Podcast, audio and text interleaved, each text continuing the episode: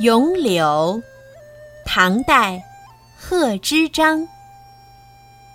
碧玉妆成一树高，万条垂下绿丝绦。不知细叶谁裁出？二月春风似剪刀。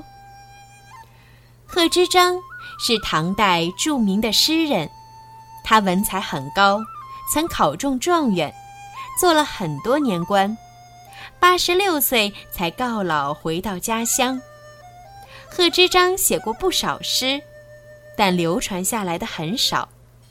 这首诗是他的代表作，是赞美柳树的诗。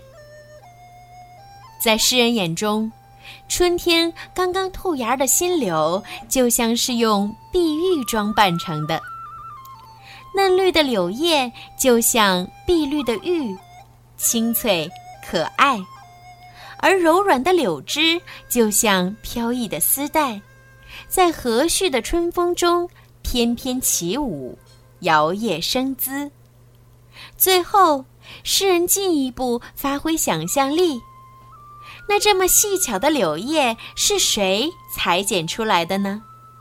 是这二月温暖的春风，它就像一把灵巧的剪刀，仔细的裁，小心的剪，把一片片柳叶裁剪得十分精致可爱，奉献给美丽的春天，也奉献给。可爱的人类，《咏柳》，唐代，贺知章。碧玉妆成一树高，万条垂下绿丝绦。不知细叶谁裁出？二月春风似剪刀。